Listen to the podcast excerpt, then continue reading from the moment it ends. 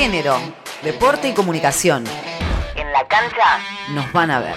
30 años de historia del fútbol femenino de AFA. Se cumplieron 30 años del comienzo del primer torneo de fútbol femenino organizado por la Asociación del Fútbol Argentino, la AFA, en nuestro país. El primero en disputarse de forma oficial. Del certamen participaron 8 equipos: River, primeras campeonas, Boca, Independiente, Excursionistas, Deportivo Español, La Ferrere, Yupanqui y Zacachispas. Lucila Luqui Sandoval, creadora de las pioneras del fútbol femenino en Argentina, comparte sus sensaciones a tres décadas de este hecho histórico. Obviamente que fue una construcción de décadas hasta llegar al 91 y que FIFA imponga los lanzamientos oficiales en, todo en casi todo el mundo. La verdad que no puedo creer, 30 años de, de, ver jugar a maravillosas futbolistas, así que felicitaciones sobre todo a las que han estado desde el 91, a las que vienen desde antes del 91 y que desde el 91 y hasta hace muy poco siguen jugando. Felices 30 años a todas las que construyeron lo que es hasta hoy nuestro fútbol femenino y lo que será, que nuestro fútbol femenino argentino va a ser glorioso.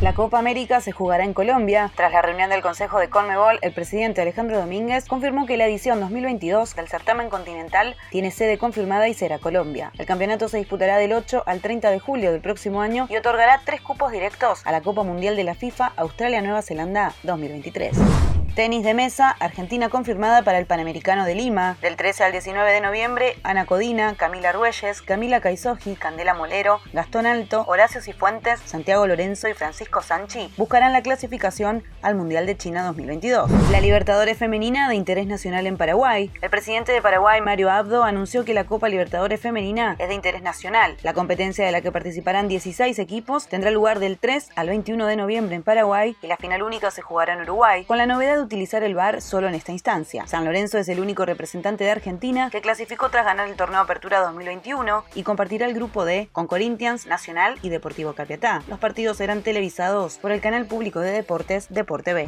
Que el femenino de River Plate juegue en el Monumental. Desde el movimiento River Feminista presentaron una petición formal a la dirigencia del Club Atlético River Plate para expresar la preocupación por la demora en abrir las puertas del Estadio Monumental al plantel de fútbol de primera división. Hasta el momento, más de 750 socios, socias, Somos River, no socios, no socias y acompañantes de distintos clubes y organizaciones forman parte del reclamo Fútbol Femenino al Monumental, que surgió en 2019 al ver cómo se utilizaba el campo de juego para partidos informales de periodistas deportivos, invitados y sponsors.